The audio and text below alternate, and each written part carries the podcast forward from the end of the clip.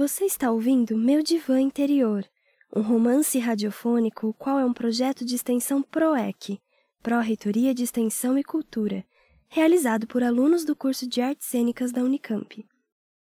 Para uma experiência mais imersiva e de melhor qualidade, recomendamos o uso de fones de ouvido.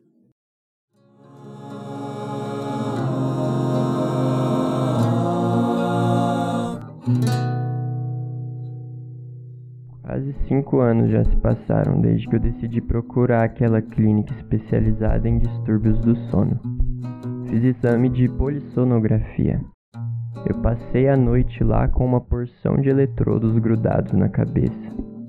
Em nova consulta, o médico, um sujeito calvo de fala sonsa, daqueles que cumprimentam a gente sem vontade, com aperto mole de mão, comentaria o resultado do exame, que apenas confirmava o que eu já sabia. Você desperta muitas vezes ao longo da noite e passa mais tempo no sono leve do que no sono profundo. Disse que tinha passado recentemente pelo trauma da separação. Ele prescreveu um remédio e disse para eu retornar. Perguntei: Não tem como atacar a origem do problema? Eu não quero ficar dependente de remédio. Ele respondeu: As causas. As causas podem ser várias, não tem como determinar. A ideia é que seu organismo reaprenda aos poucos a dormir bem.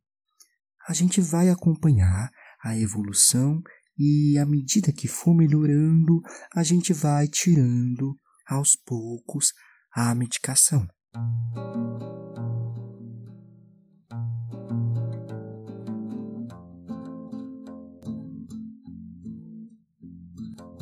Eu tinha duas escolhas: seguir a prescrição médica ou não. Mas aquilo era sério e eu queria voltar a dormir bem.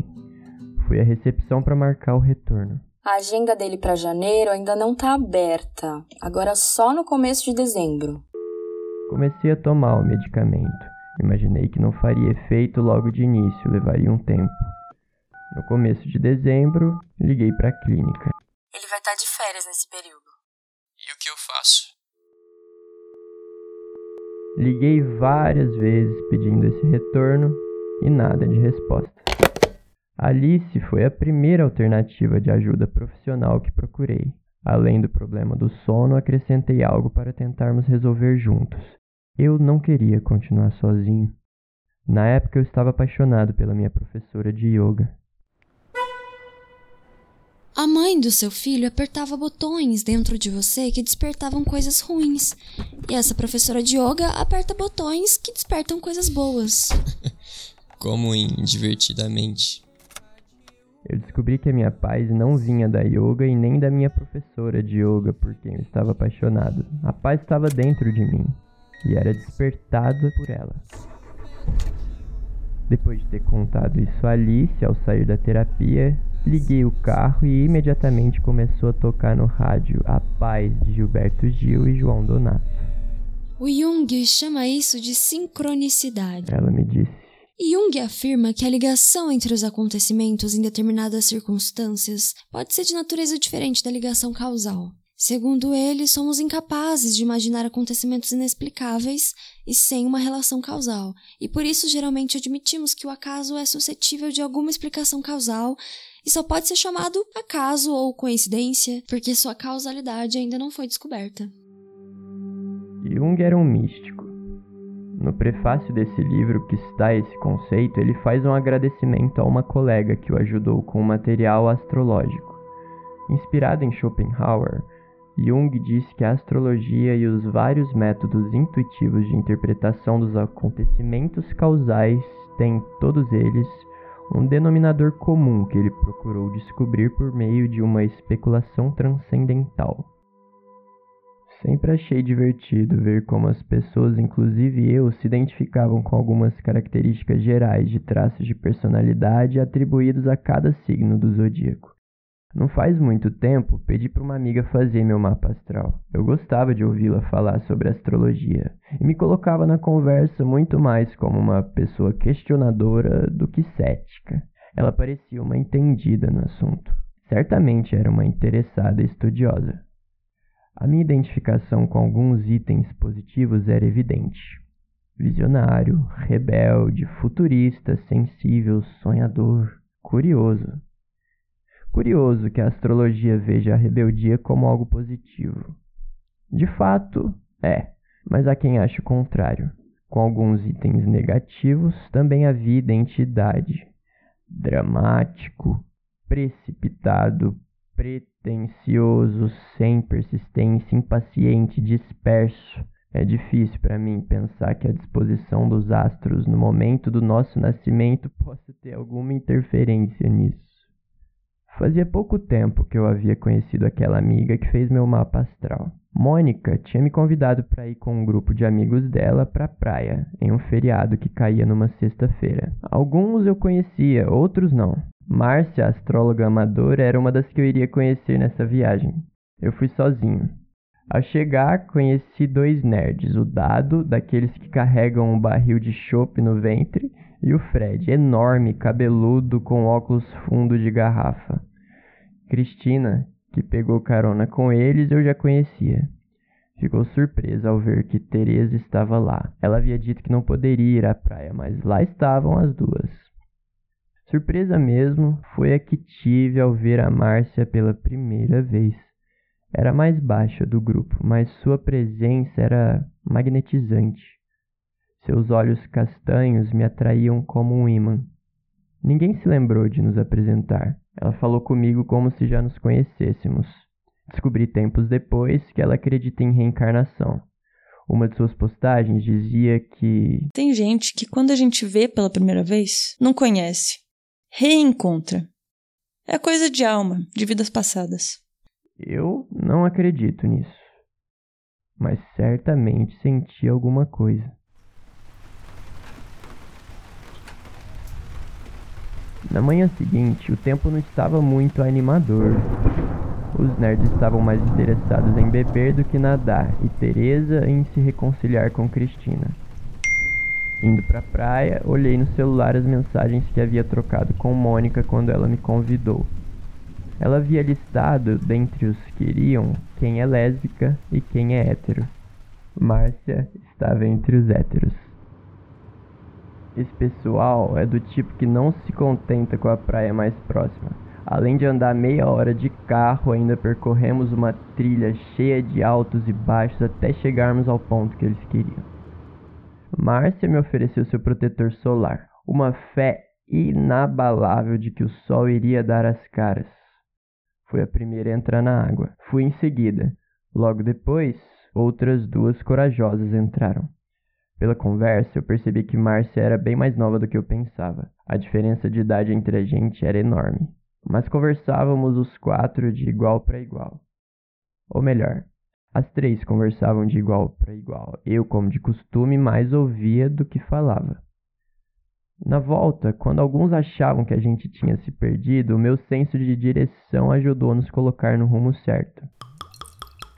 No sábado, as três estavam decididas a ir à praia e também a uma cachoeira. Eu fiquei com o resto da turma em casa jogando cartas para passar o tempo. Pelas fotos que nos enviaram, o tempo abriu especialmente para elas, porque para os que ficaram, continuava fechado. O sorriso de Márcia em uma das fotos me fez sentir arrependimento por não ter ido com elas. À noite, o pessoal estava decidido a achar algum barzinho com música ao vivo. Fomos de carro até o centro comercial. Enquanto Márcia tentava se comunicar com eles, eu vi a maçã na parte de trás do seu celular. Quer ligar seu celular no som do carro pra gente ouvir uma música?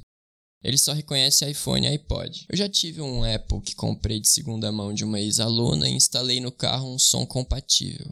Agora que não tenho mais, só dá pra ouvir rádio. Márcia conectou o iPhone.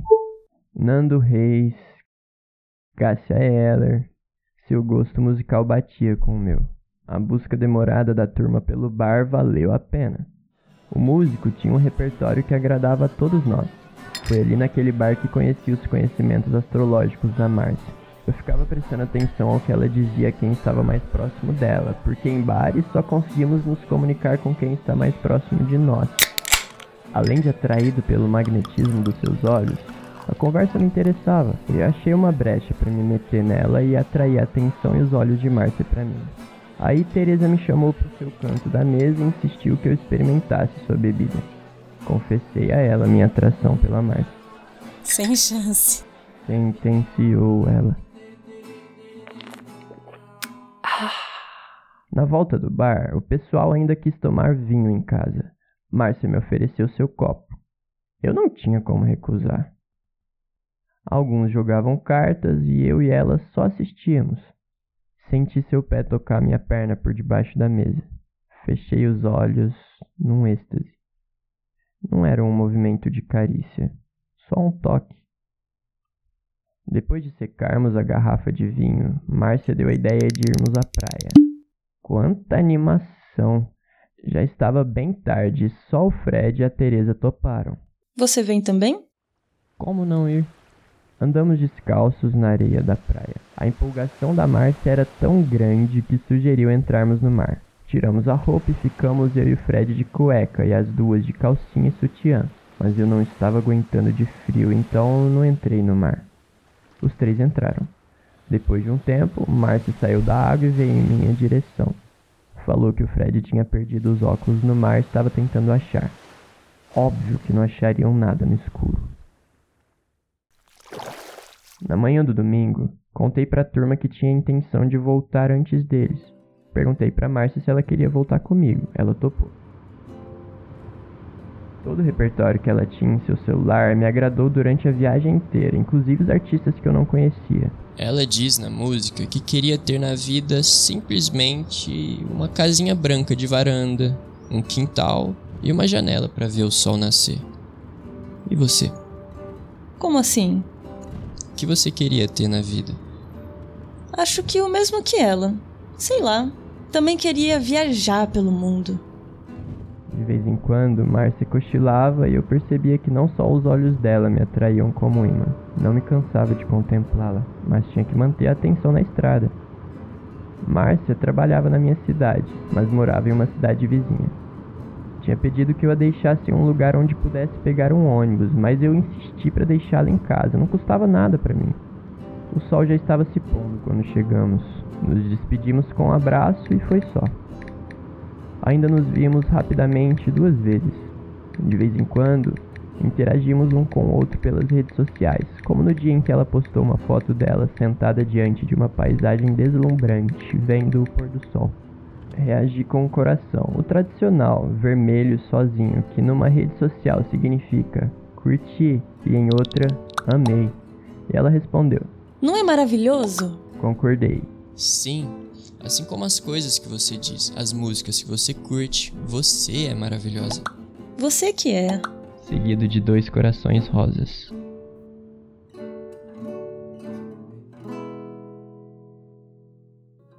Você acabou de escutar um episódio de Meu Divã Interior, um romance radiofônico que é um projeto de extensão PROEC, Pró-Reitoria de Extensão e Cultura, realizado por alunos do curso de Artes Cênicas da Unicamp. Esse projeto consistia na adaptação do romance homônimo escrito por Rodrigo Bastos Cunha para ser escutado, ou seja, para um formato de áudio que acabou virando este romance radiofônico. Contado em série, com nove episódios, seguirá sendo postado semanalmente ao longo deste semestre. No próximo episódio, Fabiano decide experimentar o Tinder. Ele conta tudo a Alice sobre suas experiências. Fique com a gente. Até logo! Adaptação de roteiro, direção e produção: Antero Vilela e Helena Schiste. Atrizes, atores por ordem de aparição: Antero Vilela como Fabiano, Jonas Bíscaro como médico, Júlia Rocha como recepcionista, Helena Schiste como Alice, Lupe Campos como Márcia, Fabiola Moraes como Teresa. Trilha sonora original, edição e mixagem de áudio Antero Vilela. Edição Vitor Murici. Apoio Labjor, podcast Oxigênio do Labjor e Secretaria Executiva de Comunicação.